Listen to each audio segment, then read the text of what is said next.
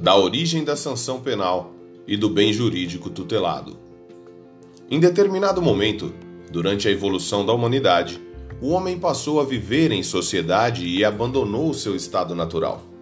Surgia então o advento do pacto social e, por conseguinte, surgia também um ente superior, intangível, o Estado, responsável por emanar os regramentos para a manutenção do convívio social e capaz de monitorar o comportamento individual e coletivo, selecionar os comportamentos incompatíveis e contraproducentes com o referido pacto social, combinar sanções para cada um dos comportamentos perniciosos selecionados, com fins de retribuir o mal do crime com o mal da pena, conforme definição de Immanuel Kant, bem como prevenir outras práticas criminosas, tanto pelo próprio indivíduo delituoso quanto por parte de outros componentes da coletividade,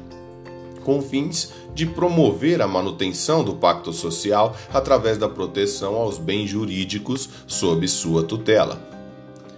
E é exatamente esse o referencial máximo da sanção penal: o bem jurídico tutelado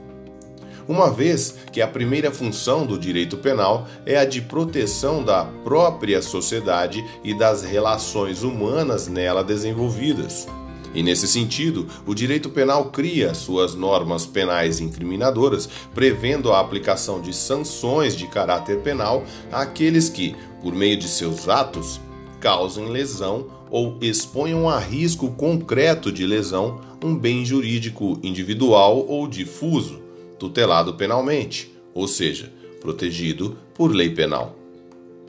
Como exemplo de bem jurídico tutelado penalmente, cito individuais: o direito à vida, à honra,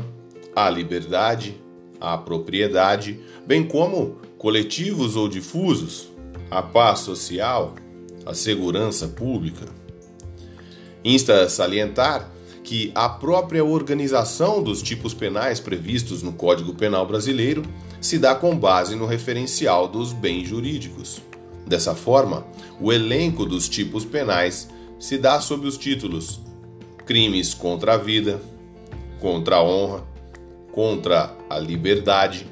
contra o patrimônio e assim por diante.